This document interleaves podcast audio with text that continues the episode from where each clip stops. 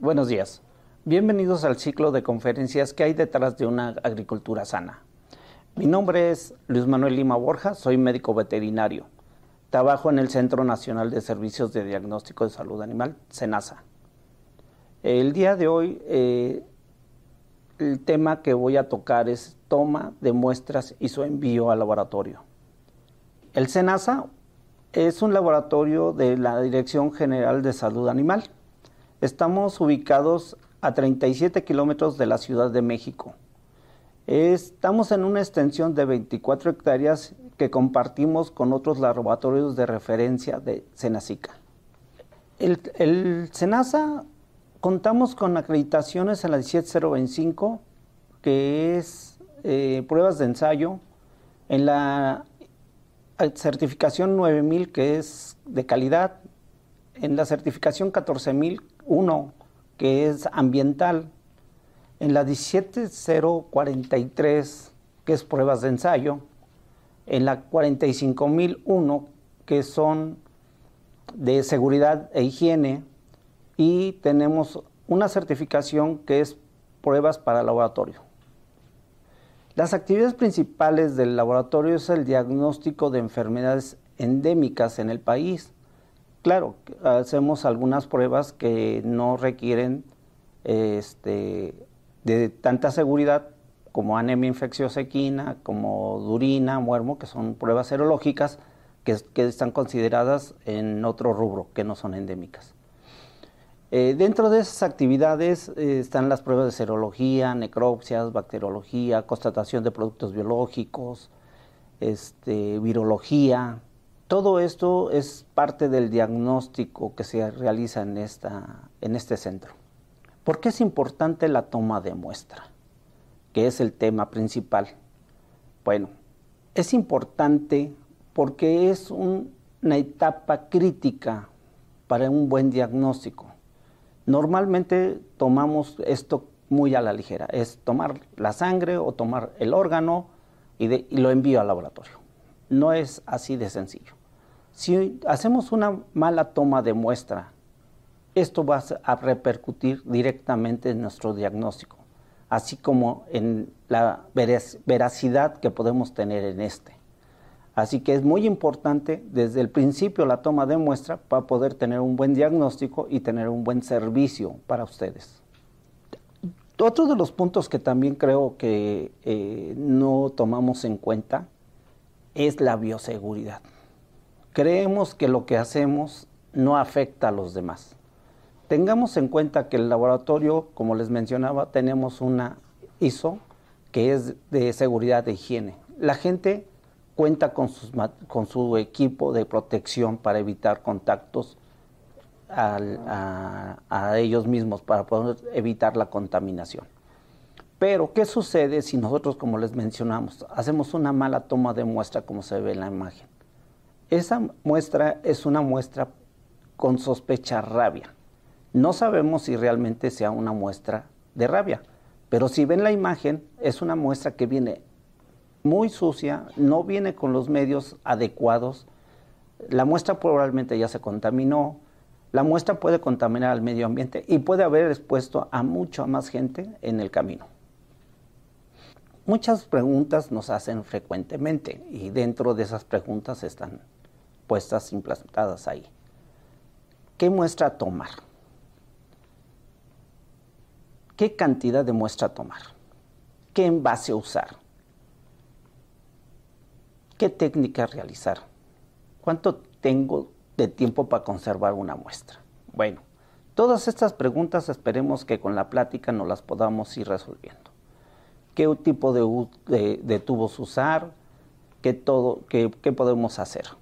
En la hay una gráfica que ahí, bueno, parece que no coincide con las preguntas que están. Bueno, en esa gráfica es una gráfica que ahora de moda está el COVID, por la pandemia que tenemos, pero nos muestra qué tipo de técnica, qué tipo de antígenos son los que estamos detectando en cierto periodo, ¿sí?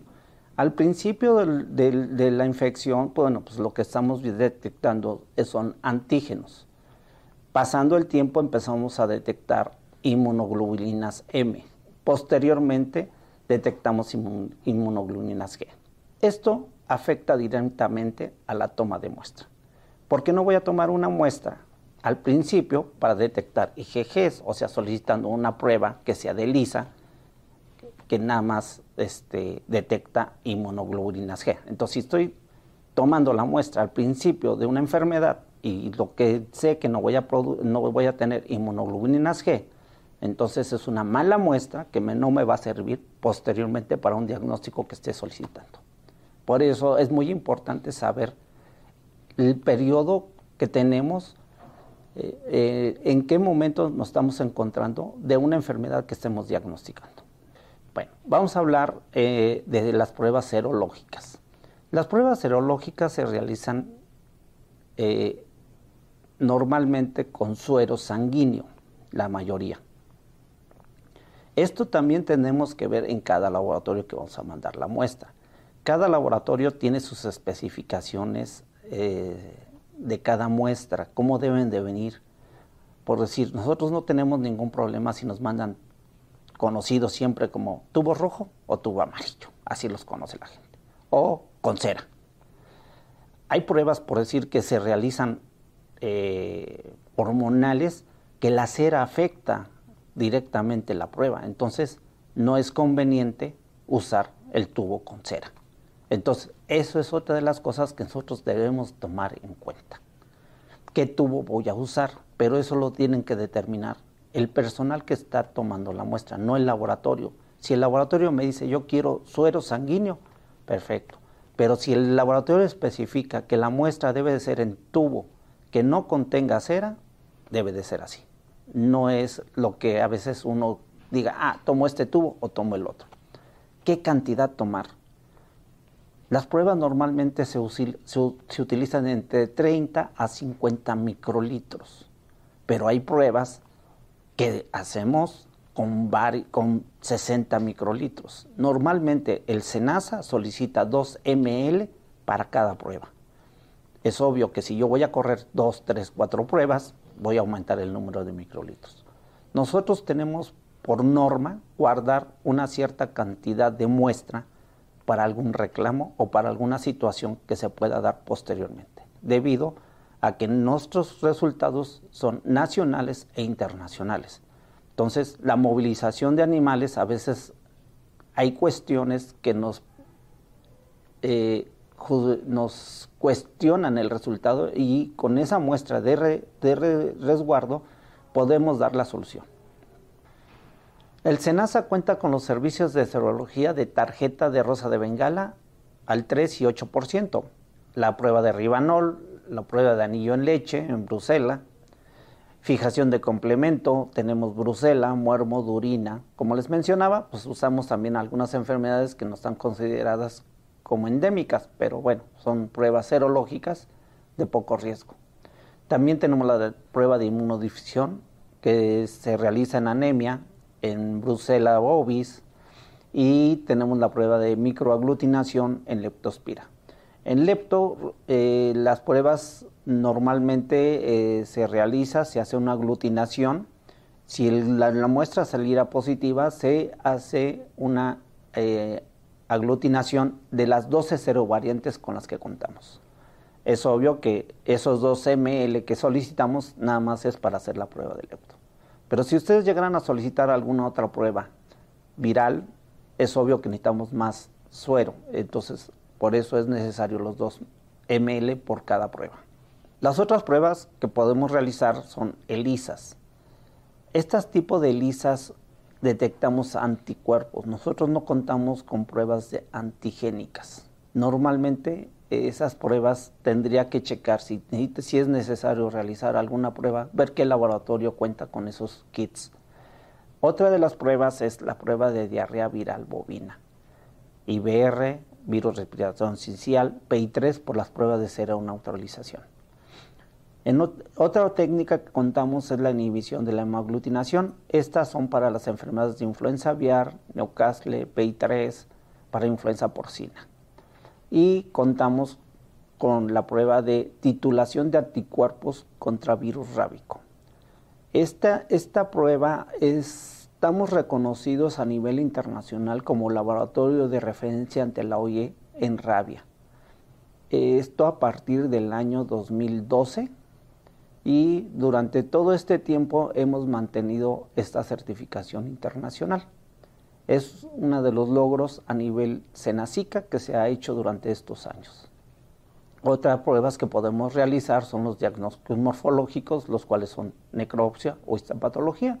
En necropsia, bueno, pues es obvio, hemos recibido órganos, hemos recibido animales completos, que es lo más recomendable.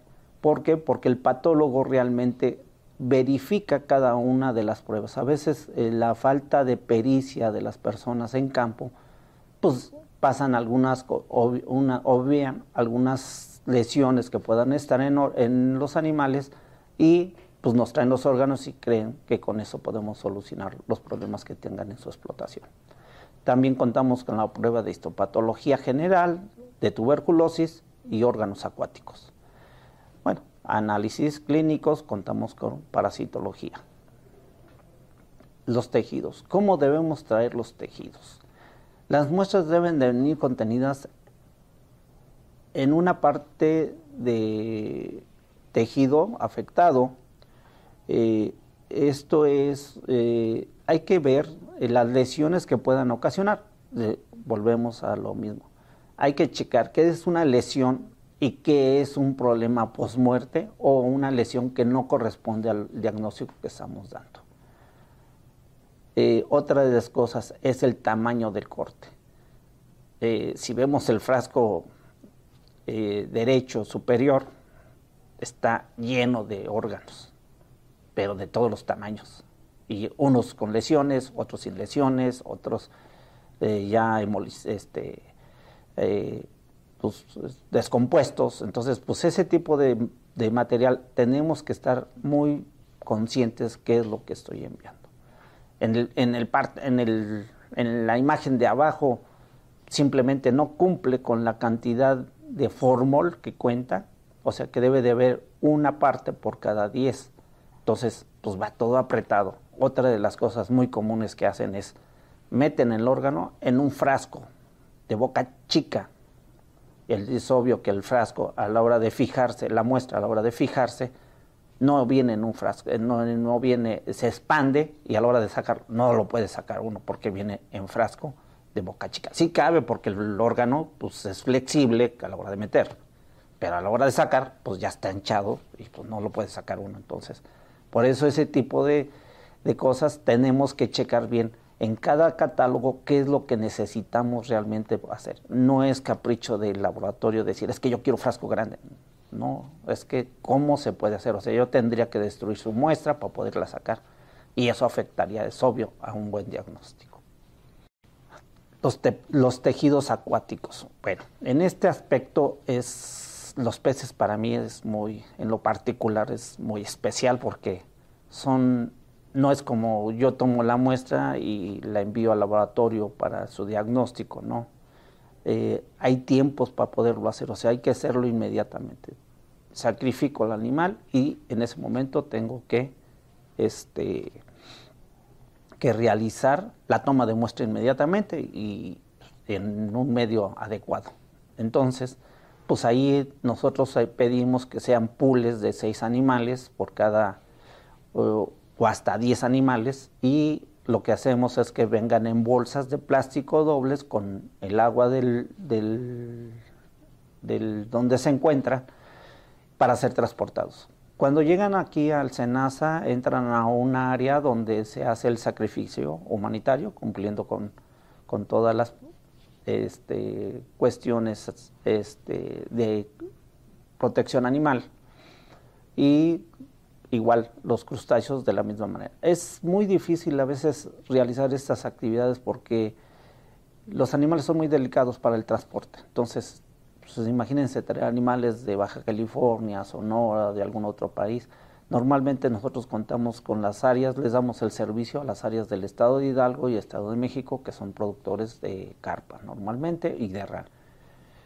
La toma de muestra de TV. Eh, tengo 26 años trabajando aquí, así que tengo un cambio enorme en la manera de cómo se maneja esta muestra. Anteriormente agarraban los médicos y mandaban los órganos en frascos comunes y corrientes, identificados y bueno, ahora eh, tenemos una norma que tenemos que cumplir y otra de las cosas, la toma de muestra se ha ido mejorando con el tiempo. Eh, ahora los problemas de toma de muestras ya no son tanto el cómo tomar la muestra, ¿no? Antes los médicos, pues les digo, tomaban un órgano, veían lesiones parecidas y vamos, ahí se va.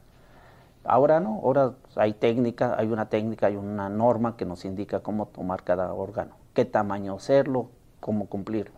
Es muy importante la, la, identificación de las muestras, ya que con esto nos permite realizar un buen rastreo epidemiológico, facilitándonos la localización de la enfermedad y de alguna manera poder tomar medidas sosanitarias para poder retener alguna enfermedad que fuera de importancia.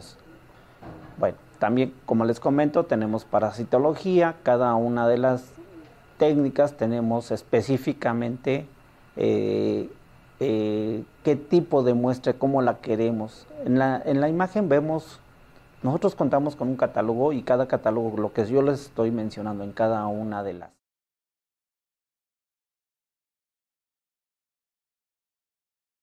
Buenos días. Bienvenidos al ciclo de conferencias que hay detrás de una agricultura sana, adecuada, para evitar contaminaciones. Eh, es muy importante la toma de muestra en bacteriología. Claro, está, todas las técnicas son importantes, pero en esta más tener cuidado en la toma.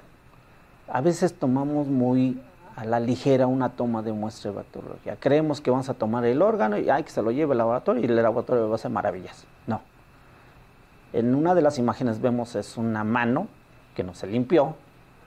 imagínense ustedes tomar esa muestra y tomar una prueba de bacteriología para metritis contagiosa equina. ¿Qué sucede? Muchas veces en nuestra experiencia en el laboratorio crecen más hongos, crecen otras cosas que no, que no lo que estamos detectando. ¿Por qué estoy hablando de metritis contagiosa equina? Es una enfermedad que no existe en el país. Son de animales que vienen importados de Europa.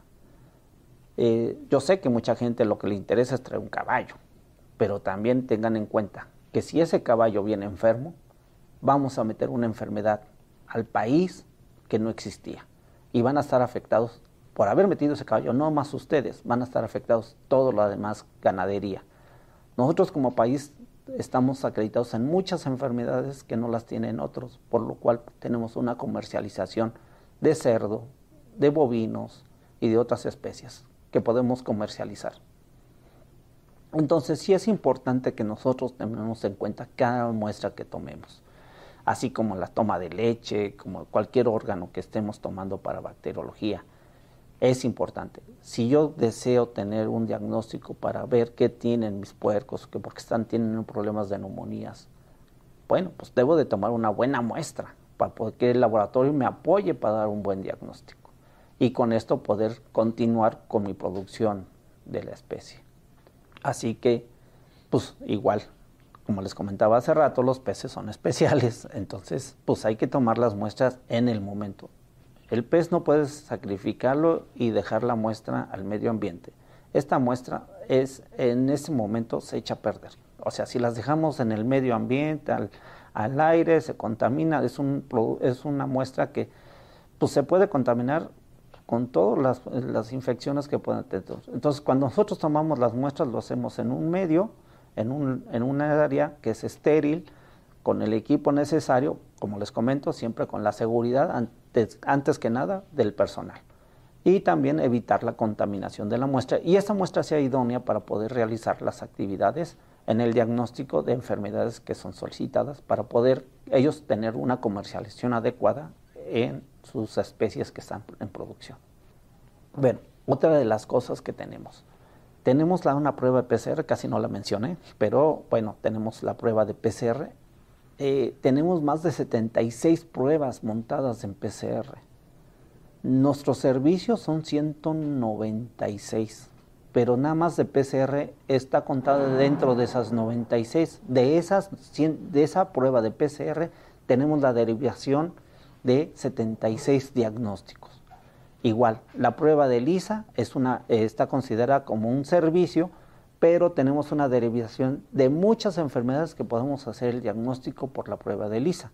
O sea, realmente tenemos 196 servicios, pero podemos hacer más de esos 196 servicios en diferentes enfermedades. La muestra de toma de, eh, molecular varía, qué es lo que queremos, qué es lo que deseamos tomar, o sea, es obvio. A veces la gente cree que la prueba de LISA, la de prueba de PCR es la maravilla. Ah, va a detectar el antígeno o va a detectar la parte molecular de una bacteria o de un virus.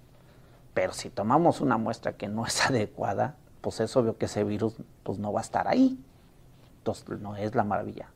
Todas las técnicas y cada una de las técnicas no nos va a solucionar el problema debemos de realizar siempre un diagnóstico integral.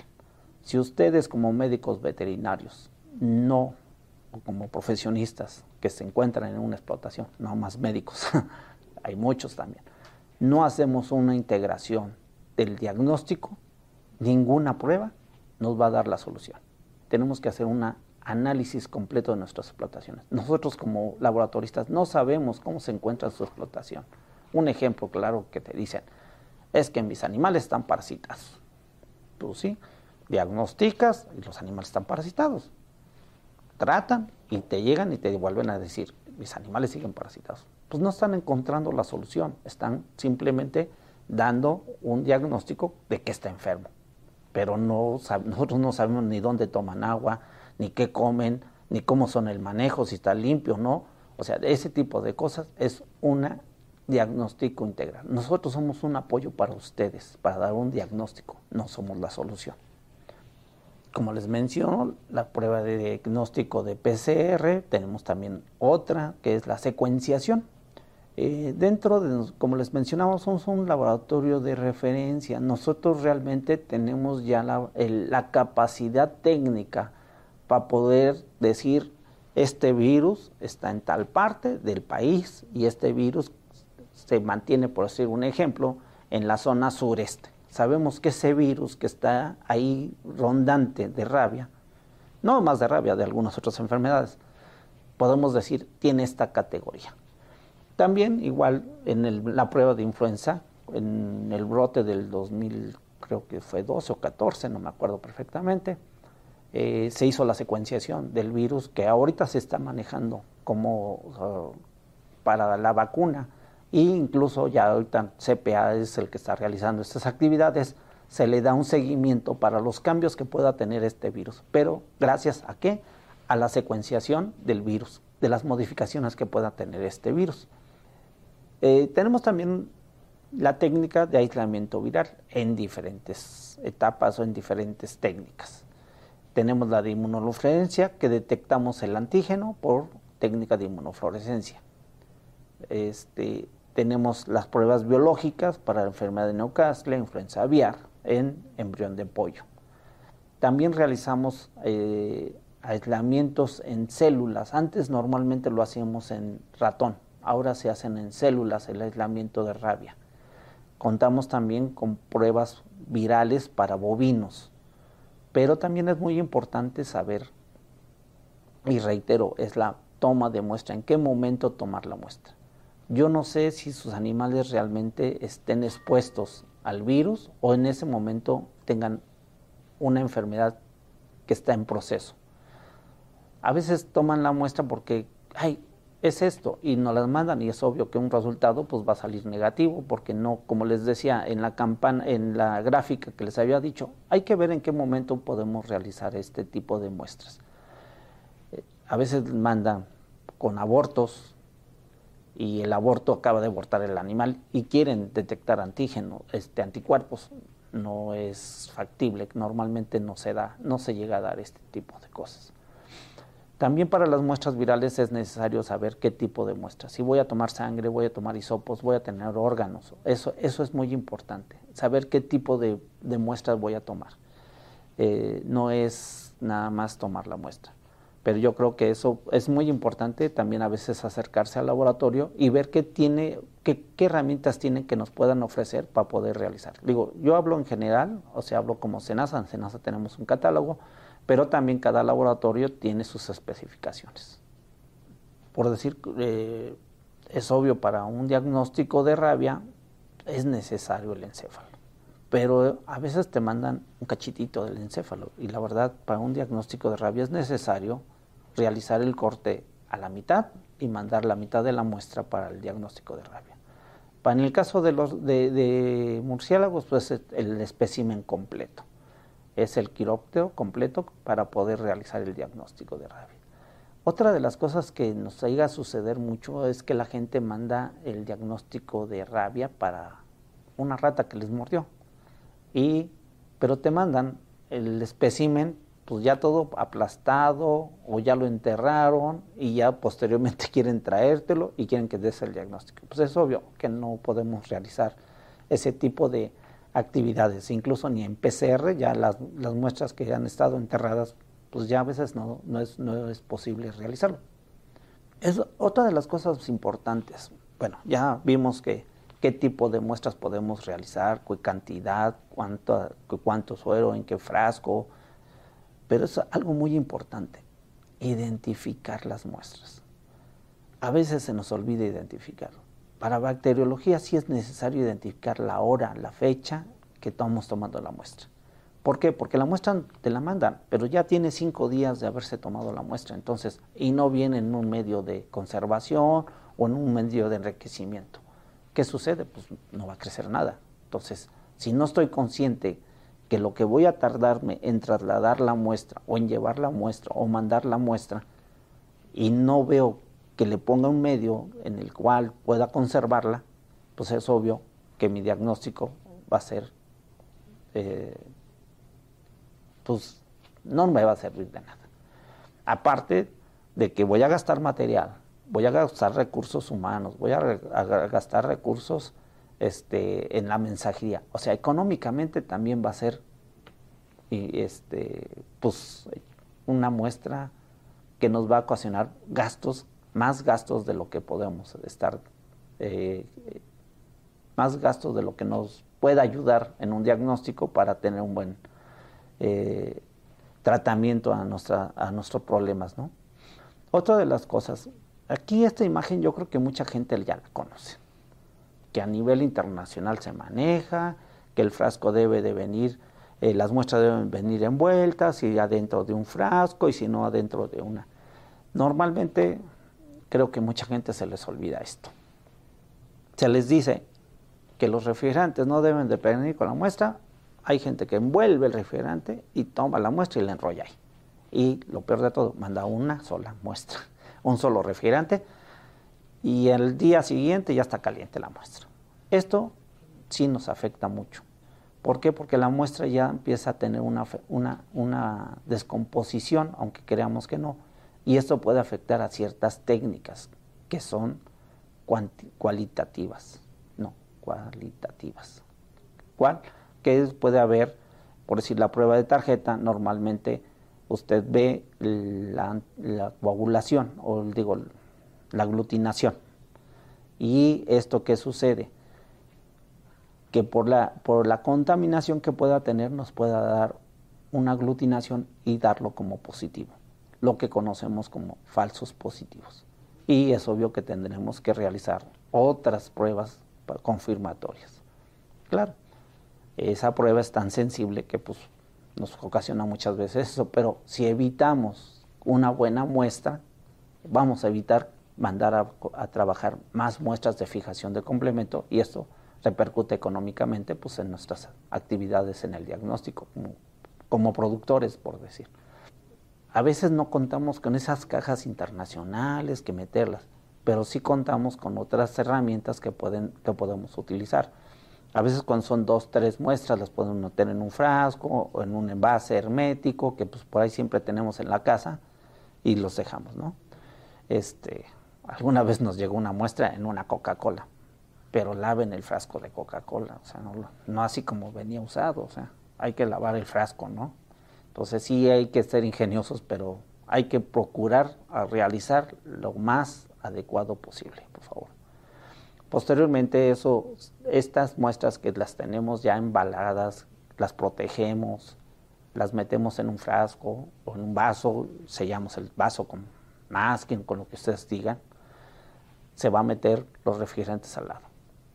Es muy importante saber qué muestra estoy usando y cómo la voy a hacer. Le voy a decir por qué. Porque a veces metemos, como les dije, a veces metemos uno y llega la muestra caliente. A veces metemos 10 y la muestra llega congelada. Y una muestra congelada para bacteriología ya no sirve. Entonces, hay que tener un criterio. Yo sé que es muy difícil, a veces no mandamos siempre, no tenemos la experiencia, pero sí hay que tener un, un poco de razoncinio de decir, si meto muchas, se va a congelar. Y bueno, si la muestra es para viro, no tengo problema. Pero si la muestra es para bacteria, pues va a llegar congelada y esa muestra ya no va a ser idónea. ¿Ok? Hay que saber qué frasco usar. Como les decía, a veces si dicen boca ancha es boca ancha. No es.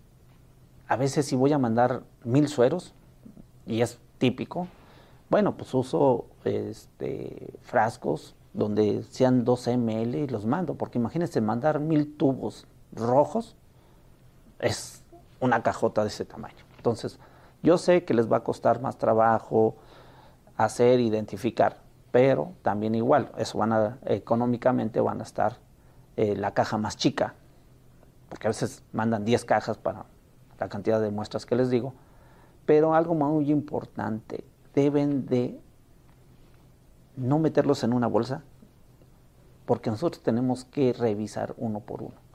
Eso nos quita mucho, mucho tiempo. Entonces ustedes tienen urgencia y a veces nosotros no tenemos eh, la capacidad de estar ordenados. Si ustedes llegan y meten en sus muestras ordenadamente en sus, en, sus, ¿cómo se llama? En sus gradillas, es más fácil la revisión. Eh, a veces me han criticado, es que ustedes los del laboratorio, no. Eh, trabajé mucho tiempo en bueno, no mucho tiempo, trabajé en médico de campo, en CPA, y ahí me acuerdo mucho al doctor Fraide, que era el jefe del laboratorio, que nos exigía que las muestras venían bien identificadas y ordenadas. No podíamos llevarle. Entonces, eso sí es muy importante. Otra de las cosas muy importantes es cuando enviamos muestras que estamos aquí en México regulados por una normatividad así como también hay que cumplir la normatividad internacional. O sea, no hay que dejar al decir yo mando una muestra y no. Hay que tener en consideración qué tipo de muestras mandamos. Nos ha llegado a pasar que nos mandan muestras para antrax, para el diagnóstico de antrax, pero sin identificación, sin documentación y simplemente no nos dicen para qué es. Abrimos, vemos el órgano nos comunicamos con el usuario y resulta que nos dicen que es para Antrax. Yo creo que ese tipo de información debe de venir antes porque, como les mencionaba, hay que cuidar el medio ambiente, hay que cuidarse uno, pero también hay que cuidar las personas que manejan esa muestra.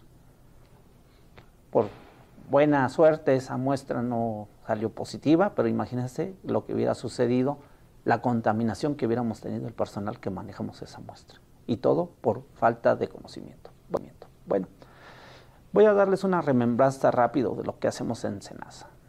Ustedes envían su muestra, llega la muestra, y así como la foto no crean que es la que dije, ay, esa porque ese día trabajé. No, eh, esa es una foto diaria de lo que nos llega. Así que imagínense, si ustedes no cumplen con los requisitos o les tengo que estar hablando porque les falta algo, imagínense todas esas muestras, cuánto tiempo nos lleva. Se hace una inspección de las muestras, se revisan, se ve que cumplan. Nosotros lo único que pedimos es que la muestra, venga la muestra, venga una historia clínica y venga un pago. ¿Sale? Teniendo estos tres requisitos, así de sencillo, se mete al sistema. El SINALAB es un sistema a nivel SENACICA. Todos los laboratorios de referencia contamos con este sistema. Y los números que se dan son únicos no hay un número que eh, eh, sanidad vegetal dé que sea igual que yo, no. Son únicos para todos en Senacica. Posteriormente, bueno, ya identificamos, mandamos a las diferentes eh, pruebas, laboratorios que tenemos y emitimos un resultado. así de fácil. Claro, cada prueba tiene sus tiempos, cada prueba tiene sus particularidades en qué tipo de muestras, los tiempos y todo esto, el tipo de resultado. Quiero hablar algo muy, muy, muy cierto, la historia clínica. La verdad, los médicos veterinarios yo creo que nos tachan, como nos tachan, como ahorita nos están tachando de que somos unos este, mataperros, que hacemos maltrato animal. ¿Por qué? Porque así nos comportamos a veces, ¿eh? la verdad. Yo me acuerdo mucho de una doctora que nos decía, no somos carniceros cuando hacemos una necropsia. ¿Y cuántas veces no vimos en la universidad? ¿Cuántos compañeros nos salían batidos de sangre creyendo que hicieron una buena necropsia? No. Bueno, yo me refiero ahora sobre la historia clínica. Nos mandan papel del baño con las historias clínicas, así se los digo. Entonces, ¿qué importancia le estamos dando a nuestra profesión con ese tipo de, de información. Es una información indirecta que nos estamos dando. Ahí sí yo les llamo una atención a todos los médicos veterinarios que mandan así su muestra. Agarran el papel que encuentran, pum, y ahí escriben su historia clínica. Yo creo que eso es muy importante como profesión. Así que ahí se los dejo. Otra de las cosas, la información que mandamos alimenta un sistema, que es el Sistema Nacional de Vigilancia Epidemiológica. O sea, el CIBE. Si ustedes me mandan información incorrecta, eh, es más, a veces no saben ni, en qué dirección está la explotación. O sea, si ustedes no lo saben, menos del laboratorio. Si hay una importancia, una emergencia que hay que ir, no sabemos cómo llegar. No es más, ahora ya cuántos teléfonos, quién no cuenta con un teléfono inteligente que nos dice exactamente dónde estamos. Entonces, pues, simplemente así de sencillo se da la información sí es muy importante toda la información y debemos de cumplir con la normatividad que existe. Hay una norma, hay un acuerdo en el cual indica qué enfermedades de hacer. Todos tenemos la obligación de hacer un reporte. Y viene la información. Ahí mismo viene qué información debemos de proporcionar. La mínima información necesaria para poder realizar esto. Entonces sí les pido mucho que hagan, pues no una carta a los reyes, pero sí que nos hagan una buena historia clínica. Es lo más importante. ¿Por qué? Porque todo esto lleva una consecuencia. Nosotros alimentamos al CIBE con la información que nos mandan, que a veces, muchas veces no sabemos mucha información y les ponemos, no aplica, bueno, no sin conocimiento, y realmente esto no se puede hacer un estudio epidemiológico. Pero sí exigimos que la Secretaría nos diga qué enfermedades podemos existen en nuestra, en nuestra época, en nuestro, perdón, en nuestro entorno, ¿no? O sea, qué bonito sería que yo me metiera a una página y que me dijera qué tipo de enfermedades se pueden presentar en ciertas especies.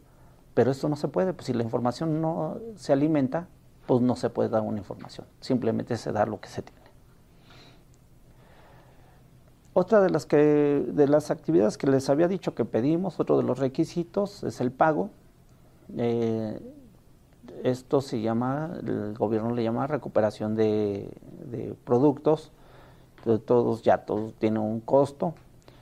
Este, es obvio que si el pago no viene, nosotros por ley no podemos realizar o hacer las actividades solicitadas. ¿Por qué? Porque Hacienda nos está cuestionando cada servicio que damos. O sea, nosotros tenemos que hacer el servicio que hacemos, tenemos que justificar con un pago. Entonces sí es muy importante que manden todos los requisitos para que se puedan realizar sus este, capturas y su trabajo en tiempo. A veces nos mandan la muestra, nos mandan la historia clínica, pero no nos mandan el pago y a los 15 días nos hablan exigiéndonos, diciéndonos que no les hemos entregado sus resultados. Entonces, debemos cumplir con, los, con, la información. Otra de las cosas, la información, como les había mencionado, de algún caso de antras que por ahí.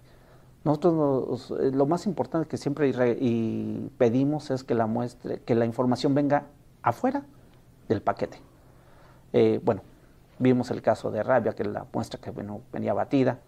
No pudimos rescatar la información, o sea, no sabemos ni quién era, porque pues, el papel venía lleno de sangre. Entonces, normalmente hay que tener en cuenta, hay que sellar bien los frascos, hay que sellar bien las muestras.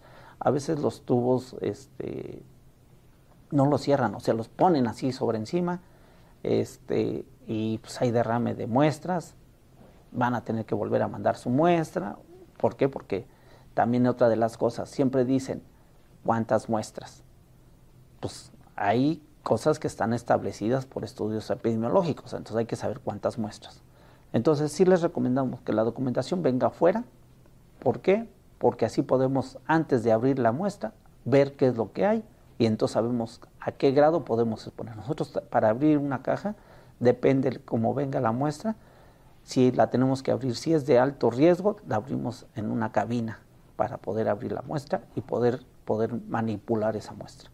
Pero si no tenemos la información, pues igual todas las cajas pues las tenemos que estar viendo, que ya la mayoría de nuestros usuarios tienen ese detalle de ponerlo.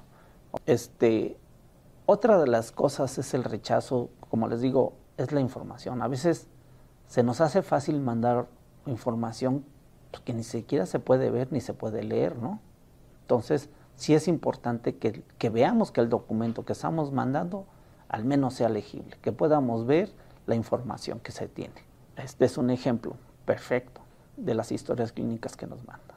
Entonces, imagínense, simplemente a veces les digo a los usuarios que me den el traductor porque no les entiendo a sus letras. Está bien que somos médicos, pero, pero no, a veces exageremos. Entonces, hay que tener cuidado.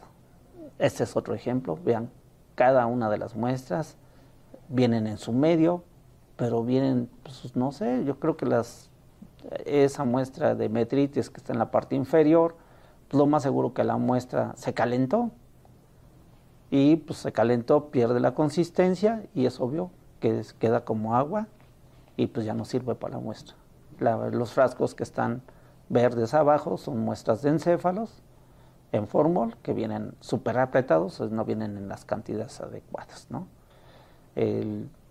y así sucesivamente, una muestra mal tomada. Esto es muy importante, o sea, porque porque es una toma de decisión, o sea, como ganadero, yo tengo que mover animales en cierto tiempo, porque tener un animal parado 10 días me cuesta, o 2, 3 días me cuesta dinero, tenerlo en el rastro, tenerlo en, en, en, aeropuerto detenido porque no tengo un estudio, es obvio que me va a costar más dinero. Por eso les digo, una buena toma de muestra, y como lo mencioné en mis primeras presentaciones, es muy importante, porque es un preanálisis para un diagnóstico. Entonces hay que saberlo mover. Otra de las cosas que les recomiendo es, cada prueba tiene su tiempo. Entonces, no hay pruebas que, que digan, ay, necesito el servicio urgente. No hay servicios urgentes, o sea, la prueba tiene que tardar tanto tiempo. Entonces, pues si voy a viajar y voy a llevar a mi mascota, por favor, tomen su muestra en tiempo. Muchas gracias. Esto es todo de mi parte. está mi información. Soy Luis Manuel Lima Borja, jefe de departamento de diagnóstico y transferencia tecnológica. Está mi correo, está el teléfono de Senacica del conmutador y así con la extensión. También les dejo la información de la doctora Diana González. Ella es este, la responsable de la recepción de muestras de este centro. También vienen las extensiones de servicio al cliente las cuales pueden llamar o solicitar por vía correo electrónico o vía telefónica la información del catálogo de servicios, así como la información que ustedes puedan tener necesaria o cualquier duda de esto. Eh, al final tendremos una sesión de preguntas y respuestas y en este momento le dejo la este, palabra al doctor Emilio Venegas, que es responsable del laboratorio de biología molecular de este centro. Este, buenos días, mi nombre es Emilio Venegas, eh, soy el jefe de departamento de validación de técnicas y estoy a cargo del laboratorio de biología molecular. Eh, el tema que les voy a platicar en este momento es beneficio del diagnóstico en animales por técnicas moleculares. México es un país de alta productividad agropecuaria y de especies acuícolas, actividades que impactan directamente en la economía nacional a través del comercio interno y externo de productos y subproductos de origen animal. El Senacica tiene el compromiso con la sociedad para garantizar la sanidad de los animales y la inocuidad en la producción de los alimentos que se comercializan para su consumo de la población. Esto es posible por medio del diagnóstico de las enfermedades de los animales que realizan los laboratorios del Senacica, los cuales brindan la emisión confiable, precisa y oportuna de los resultados de los métodos de ensayo para confirmar o descartar el diagnóstico de las enfermedades, con la finalidad de proteger y aprovechar los inventarios pecuarios y acuícolas nacionales y preservar la salud animal. El SENACICA cuenta con una red de laboratorios de biología molecular distribuidos en la República Mexicana, que comenzaron sus actividades en el año 2010. Asimismo, cuenta con tres centros de referencia nacional para la atención del diagnóstico en salud animal. Los podemos observar aquí en la parte central de, la República del mapa. Al lado derecho podemos observar uno de los laboratorios que se encuentran en Tecámac, Estado de México, que es el laboratorio en el cual yo estoy eh, de responsable. Cuando un agente infeccioso ingresa a un animal sano, produce una enfermedad derivando en la presentación de signos clínicos y con esto la caída de los parámetros productivos, alteración en la calidad e inocuidad de los productos alimenticios y subproductos. Por consiguiente, hay pérdidas económicas. Por lo tanto, es necesario hacer uso de las herramientas diagnósticas para identificar al agente patógeno y controlar la infección. Una vez que el animal ha sido infectado, es muy importante saber qué o quiénes está causando la enfermedad. Dentro de las opciones de prueba diagnóstica se encuentran los llamados estándares de oro. Hacemos referencia en este sentido a los aislamientos bacteriológicos o virológicos de estos agentes causales. Y además existe una amplia variedad de pruebas. Como podemos observar en la, en la imagen, tenemos a la ELISA, Western Blot, pruebas de tarjeta o rosa de bengala, inhibición de la hemaglutinación, histopatología, preparaciones húmedas para el caso de parásitos, entre muchas otras pruebas que se tienen para detectar al agente causal de la enfermedad. La detección de moléculas de patógenos, hablando de antígenos y material genético, y moléculas de respuesta de los hospederos ante la infección, hablando de anticuerpos, es el principio básico de las pruebas diagnósticas moleculares. Estas pruebas han hecho innecesarias la detección directa de los microorganismos patógenos. Los nuevos avances en biología molecular y el desarrollo de la, tecnología robótica y secuenciación genómica y proteica han permitido el desarrollo de nuevas pruebas diagnósticas altamente específicas y de gran rendimiento. En esta diapositiva solo quiero hacer notar el nivel en el que se lleva a cabo el diagnóstico por biología molecular. Como podemos observar en la imagen, está el nivel de organización. Hablando de organismo, a este bovino que podemos ver en la, diapositiva, el cual representa justamente al organismo. Los organismos están este, conformados por sistemas, los sistemas están conformados por órganos, los órganos están conformados por tejidos y los tejidos por sus unidades, que son las células. Algunas bacterias y los virus llegan a este nivel y el diagnóstico por biología molecular tiene que abrirse camino para llegar a, este objetivo, eh, que en este caso son los ácidos nucleicos, conocidos como ADN y ARN del agente patógeno. Claro, sin dejar de lado todos los ácidos nucleicos del huésped que están involucrados cuando se procesan las muestras para el laboratorio. Pero, ¿qué es la biología molecular? Este es un concepto este, bastante acertado en cuestiones del concepto de biología molecular. Y bueno, la biología molecular consiste en el estudio de la estructura, la función y la composición de los componentes moleculares de la vida. Se trata de una disciplina estrechamente relacionada con los campos de la bioquímica, la genética y la biología celular, que se centra en las interacciones entre los distintos sistemas de una célula, la interacción del ADN, el RNA y la síntesis de proteínas, y en cómo se regulan entre sí. Aunque existen muchos tipos de moléculas en cada ser vivo, cada ser vivo los estudios de la biología molecular generalmente se centran en los genes y las proteínas. La razón es que estas últimas desempeñan una enorme diversidad de funciones en las células vivas y los genes contienen la información necesaria para fabricar más proteínas. Las tecnologías basadas en la biología molecular permiten la identificación de componentes, es decir, biomarcadores exclusivos de estos agentes infecciosos.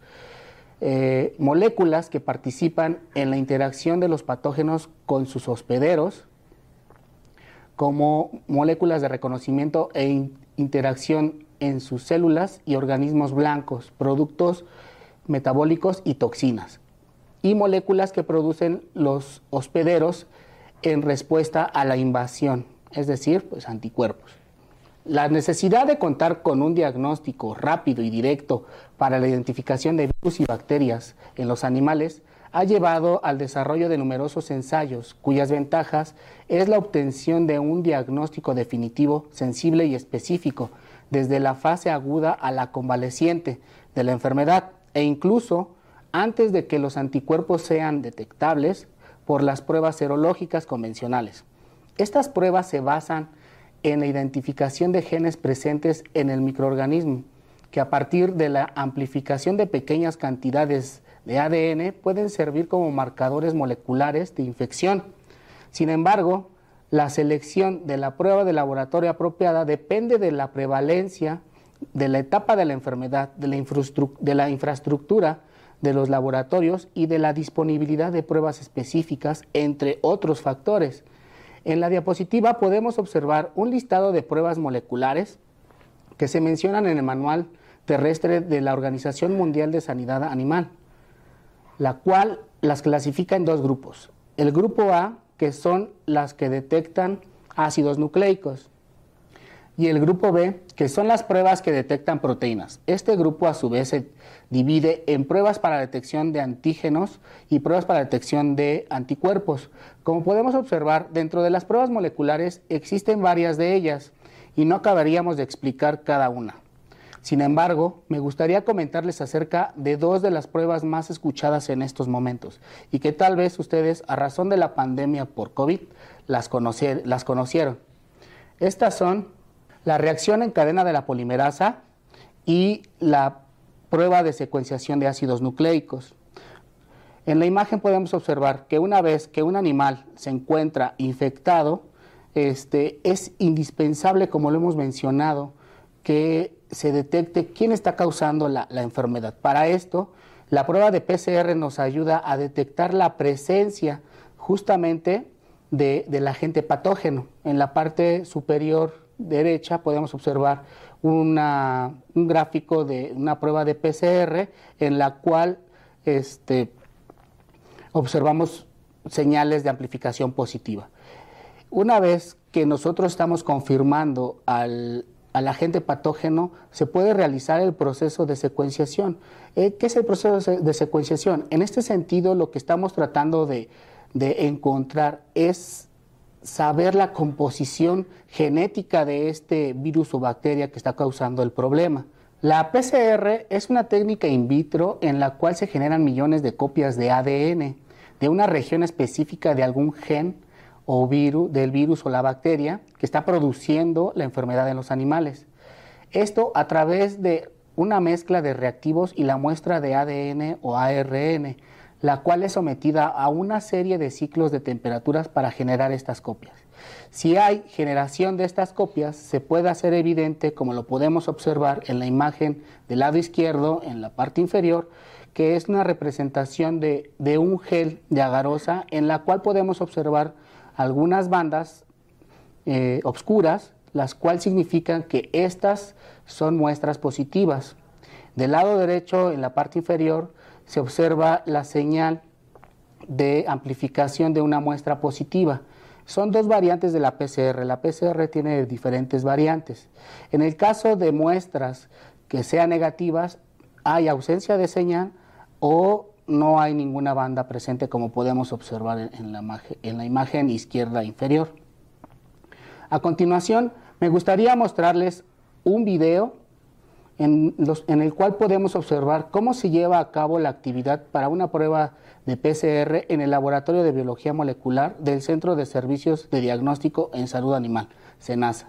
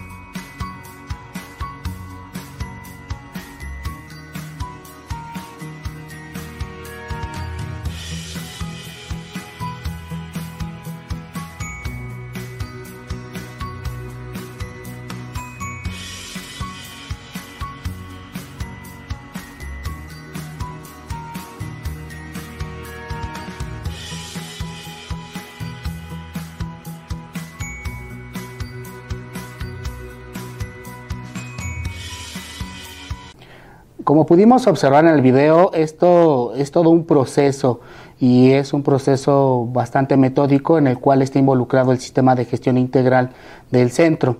Otra de las pruebas de las cuales les quiero comentar es la parte de secuenciación de ácidos nucleicos. En este sentido, eh, para realizar secuenciación de ácidos nucleicos es necesario primero identificar la presencia del patógeno que está causando la enfermedad. Eh, una vez confirmada la presencia mediante pruebas de PCR, eh, se puede realizar la, la, parte de PCR de secuenciación.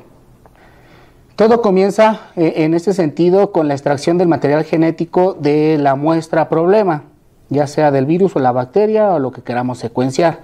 Existen diferentes versiones o variantes, se podría decir, algunos las conocen como generaciones de secuenciación. En, este, en esta diapositiva podemos observar que, bueno, una vez realizada la extracción del, ADN o ARN, eh, se puede realizar una secuenciación de sangre en la cual solamente se va a secuenciar un pequeño fragmento de, ese, de ese patógeno.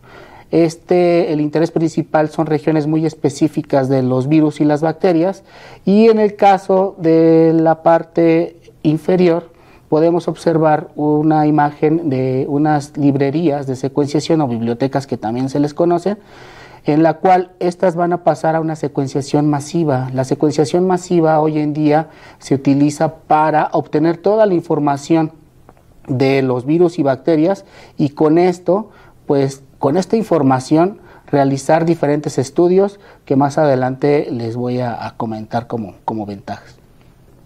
Una vez que la secuenciación, eh, en este caso, enfocándonos a la, secuenciación masiva, se obtienen los datos de, esta corrida, eh, podemos hacer diferentes eh, cosas. una es ensamblar los genomas. Ensamblar quiere decir armar, armar toda la información de este virus o bacteria que está causando el problema. Y con esto Hoy en día y a la fecha y ahora con la, presencia de este virus que ha causado bastante daño, pues se pueden generar estas vacunas que salieron realmente muy rápido, ya que con esta información se detectan regiones muy particulares a las cuales van dirigidas estas vacunas. El otro análisis que se puede hacer es análisis metagenómico, se les llama. En este, a partir de una muestra pueden ser detectadas todas, todos los agentes eh, patógenos y no patógenos que están involucrados en una muestra. Así es como por medio de la secuenciación se han detectado eh, un sinnúmero de, de, agentes nuevos y que han sido reportados. Hablando de los beneficios de las pruebas moleculares, eh, que es el tema central de esta plática, tenemos la sensibilidad y la especificidad. Estas son muy importantes ya que es bastante alta en este tipo de pruebas. Eh, esta sensibilidad eh, quiere decir que a partir de una mínima cantidad de material genético nosotros podemos detectar eh, a, este microorganismo que está produciendo este, la, enfermedad.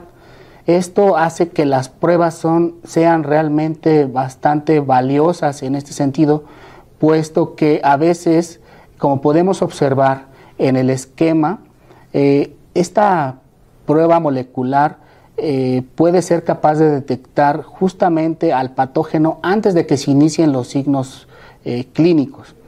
es por eso que muchas de las personas optaron o es una prueba de elección en el caso de la PCR para la detección de COVID. Muchos la, muchos la conocieron en estos tiempos justamente porque es una prueba relativamente, este, no, no relativamente, es muy específica en este sentido.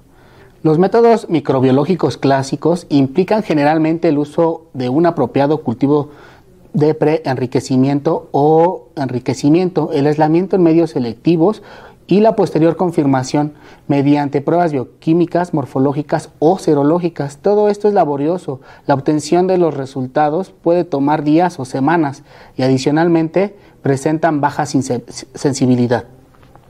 Es por eso que las pruebas moleculares hoy en día son una opción para realizarlas, ya que se obtienen resultados relativamente más rápido. Estamos hablando de alrededor de 8 horas en el caso de PCR, eh, en el cual desde que llega la muestra a un laboratorio hasta que se obtienen resultados, este, en promedio estamos hablando de, ese tiempo. Otra de las eh, ventajas o beneficios que tienen las pruebas moleculares eh, es la mayor detección de patógenos. ¿Qué quiero decir con esto? Bueno, que en una prueba de PCR, por ejemplo, hay una variante que se llama una PCR multiplex. En este sentido, podemos detectar en, en un solo tipo de muestra eh, cuatro patógenos, por ejemplo. ¿no? Podemos detectar cuatro virus o podemos detectar dos virus y dos bacterias justamente con este material genético. Y bueno, eso hace que esta, esta PCR pues valga mucho la pena. En el caso de secuenciación, pues como les comentaba hace un momento, eh, con una sola muestra podemos determinar el contenido genético de, esa muestra. Y hablando de contenido genético, pues sí hablamos de la composición del huésped, pero también hablamos de virus, bacterias que se encuentran presentes en esa muestra particular. Esto es muy utilizado, este término es muy utilizado hoy en día, que es la caracterización molecular. Eh, en el caso de estas pruebas, permite una caracterización más completa de muestras positivas mediante la subtipificación o determinación de patotipos o variantes, mediante el diagnóstico oportuno de la situación actual de una infección en una producción pecuaria. Se puede analizar inmediatamente permitiendo un tratamiento a tiempo y medidas de control para prevenir pérdidas futuras del estatus sanitario.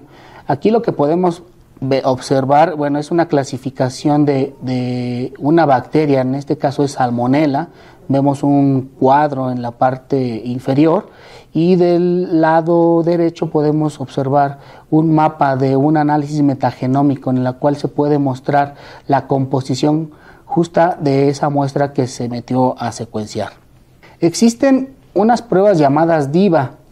Estas pruebas eh, pueden diferenciar entre virus vacunales, ya que tienen genes de lesionados, y la infección por virus de campo. Es algo bastante bueno tener este tipo de pruebas, ya que con ellas, pues justamente sabremos si nuestros animales están o no vacunados. Como conclusión, las pruebas moleculares identifican aislamientos, permiten conocer las especies circulantes, la diversidad de cepas en diferentes huéspedes y en el ambiente e incluso la identificación de nuevos serobares y portadores. Todos estos aspectos aportan elementos que mejoran el diagnóstico, el diseño y la eficacia de las vacunas, así como el desarrollo de programas de prevención y control de las enfermedades.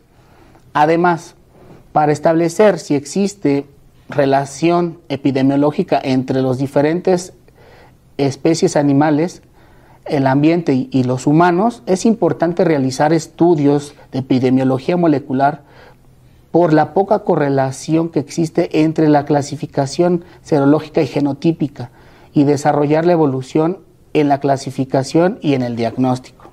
Finalmente, siendo las pruebas moleculares una herramienta con excelentes beneficios, es muy importante mencionar que la mejor manera de tener un diagnóstico preciso es la complementación con otras pruebas diagnósticas, es decir, realizar un diagnóstico integral que asegure los resultados. Bueno, esto sería todo por mi parte. Les agradezco mucho por su atención y bueno, vamos a pasar a la sesión de preguntas eh, con el médico Luis Lima. Gracias. En el tema de envío de toma de muestras nos llegaron tres preguntas. La primera nos comentan, ¿dónde se ubican y cuáles son los horarios? Bueno, como lo mencioné al principio de la plática, estamos ubicados en Avenida del Centenario de la Educación, sin número, en el kilómetro 37.5, la carretera federal México-Pachuca en el municipio de Tecámac, Estado de México. El horario es de 9 a 4.30 el ingreso de las muestras. para poder hacer una recepción de estas y poder ingresarlas a los laboratorios. La segunda pregunta es, ¿cuántos días tarda la prueba de tuberculosis? Bueno, la prueba de tuberculosis, como lo mencioné en la plática, son dos muestras que se toman. Una para el aislamiento bacteriológico de la micobacteria y el otro para el estudio histopatológico. El estudio histopatológico en nuestros catálogos son máximo cinco días para que usted pueda recibir su resultado. Para el diagnóstico de bacteriología son de 8 a 9 semanas. Esto depende mucho de la carga bacteriana que eh, podamos tener. Claro, hay bacterias que se desarrollan mucho más rápido en los medios y tenemos un resultado en tiempo que son 8 semanas. Pero la norma nos marca que dejemos las bacterias de menor crecimiento hasta nueve semanas. Entonces, esto simplemente es para el aislamiento de Mycobacterium sp. Recordemos que también tenemos que identificar eh, eh, a qué pertenece. Entonces, nos llevaríamos otras cuatro semanas más para poder identificar si es un Mycobacterium bovis o un Mycobacterium avis o cualquier otra de las eh, especies que podamos tener. Entonces, eso es muy importante saber qué tiempos pueden ser. O sea, ahí puede ser muy variable que el diagnóstico sea a los ocho semanas podemos decir es negativo porque no creció nada o antes y podemos tardarnos hasta 12 semanas. ¿Por qué? Porque tenemos que hacer una identificación. Entonces es muy importante saber cuál es el momento que estamos teniendo. La tercera pregunta es, si quiero hacer pruebas para, para mi perro, voy a salir al extranjero, ¿dónde puedo llenar? ¿A dónde lo puedo llevar? Bueno, antes de poder hacer esto, es muy importante ver los requisitos de la, de la se llama hoja de requisitos sanitarios. Cada país tiene sus políticas de viaje. Hay países en los cuales nosotros como México, ya lo sabrán, somos un país libre de rabia de, de canina. Entonces, los trámites son muy diferentes a poder viajar a un país como Australia, Japón o Inglaterra, que son países que están aislados de los continentes, ¿verdad? O son continentes que están muy aislados, entonces tienen una política referente al diagnóstico de rabia. Entonces, sí es muy importante antes de poder decir llevar mi muestra, es ver la hoja de requisitos, ¿ok? Pueden traerla aquí a la dirección que les acabo de mencionar o la muestra o lo que pueden hacer es mandarlo vía mensajería, cumpliendo con los requisitos que se establecieron en la plática. Claro está. Espero que esto les haya servido de información y que les haya contestado su respuesta. De todos modos, me encuentro en, los, en las extensiones que les mencioné, así como en mi correo para cualquier otra duda que podamos tener. En el tema de técnicas moleculares nos llegaron las siguientes preguntas. Este tipo de pruebas, ¿para qué enfermedades las realizan? Bueno, la prueba principal que se realiza para el diagnóstico de las enfermedades eh, por pruebas moleculares es la PCR. Eh, el doctor Luis Lima les habló acerca de un catálogo de servicios que, con los que cuenta el SENASA. En ese catálogo ustedes pueden eh, observar qué muestras están disponibles y para qué enfermedades justamente, pero lo que yo les puedo eh, comentar es que cualquier enfermedad eh, que, que esté presente o que padezcan los animales puede ser determinada por pruebas de biología molecular. La siguiente pregunta es, ¿cuál es el protocolo para el envío de las muestras? En este caso, el doctor Luis habló sobre el tema bastante amplio, sin embargo, cada laboratorio tiene ciertas particularidades.